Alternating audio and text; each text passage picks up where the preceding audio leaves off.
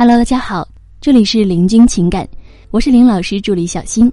如果您有情感问题，可以加我们老师微信：八七三零九五幺二九，八七三零九五幺二九。好，我们今天来分享的内容是：缺个贴心男友，是你的调教方式不对。有的姑娘说，男友不够贴心，分分钟惹得你是原地爆炸，只想跟他大吵一场。不管了，老娘就是要吼他。那么，相信恋爱中的你啊，也有过这样的崩溃时刻，受不了了，就是要吵架，老娘就是要发泄。啊，吵架呢，是因为完成了从矛盾到情绪的升级。之前呢，我们和大家讨论过，怎么样谈一场不吵架的恋爱呢？我们分析的是，当矛盾产生是由于你方原因时，我们应该如何处理和平息一场吵架？怎么样优雅的认怂？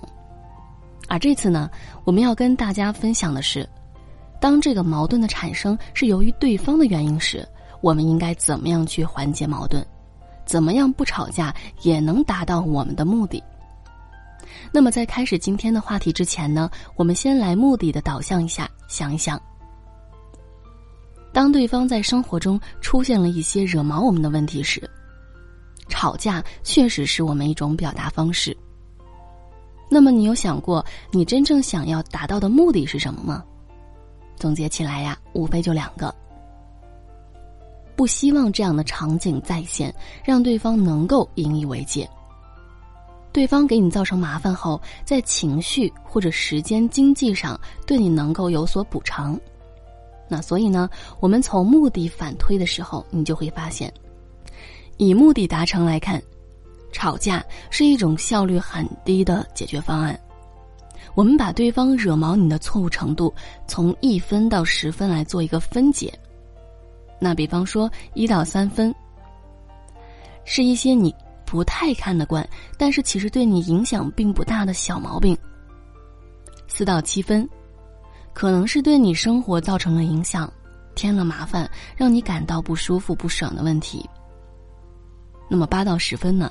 是对方犯的重大错误，做了一些不该做的决定，甚至说从某种程度上体现了对你的不尊重，严重忽视了你的感受。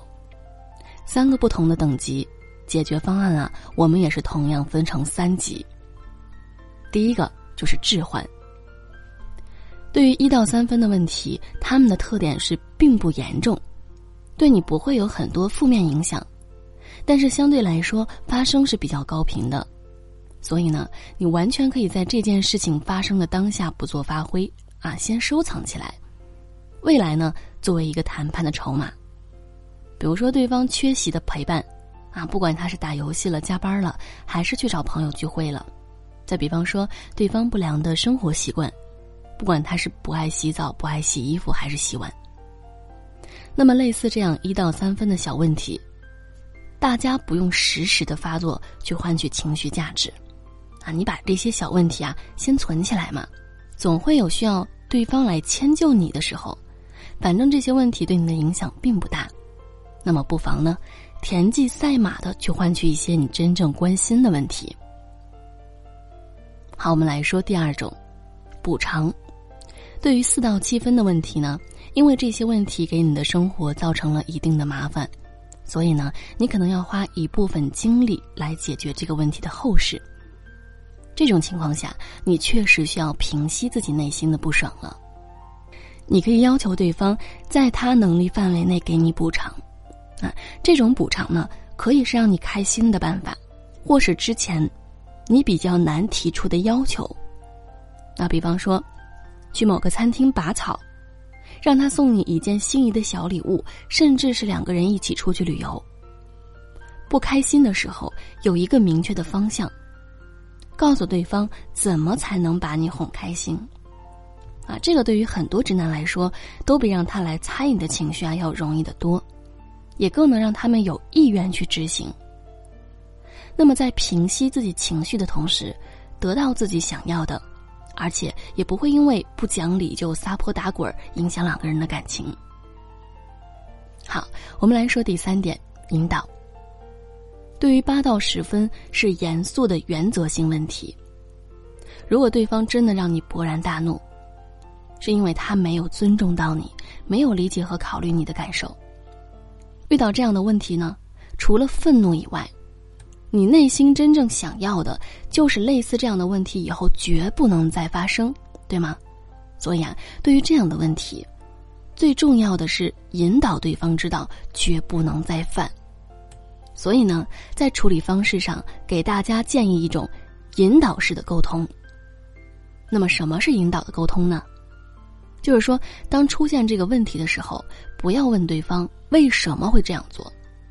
因为你问为什么的时候，就是让对方在找原因、找借口。这时呢，他是认识不到真正的错误在哪儿的，更不要说去发自内心的去自行纠正了。那么大家呢，要去询问对方这样做的好处是什么。这样啊，你就可以引导对方有一个正常的逻辑去思考，对吧？避免对方给自己找理由、找解释。也能够真正的让对方在自省当中发生改变。那比方说，一个小孩上学迟到了，那你问他为什么呀？他总能找到一大堆理由，说他昨天晚上没睡好啊，老师留的作业太多啦，吃火锅拉肚子了等等一系列的借口。说完之后呢，他甚至还觉得自己越迟到越有理由，可以理解。但是啊。如果你问他你迟到的好处是什么，他可能就知道了。啊，迟到没有好处，不仅会挨老师的批评，还可能漏掉关键的课程，以后成绩还会下降。那么这样呢，就给他产生了一个正确的引导，从根本上杜绝类似现象的发生。所以呀，想要减少和化解长期情感中的冲突。当问题出在对方身上的时候，建议大家可以按照事情的严重程度，来分三个级别，对应的去进行矛盾的缓解与处理。这样做呢，一方面能够收敛自己的情绪，另外一方面又能够真正的让对方认识到自己的问题，从而提高两个人相处的体验。好了，各位宝宝们，本期呢就和大家分享到这里了。如果您有情感问题呢，可以加林老师微信。八七三零九五幺二九，八七三零九五幺二九，感谢收听。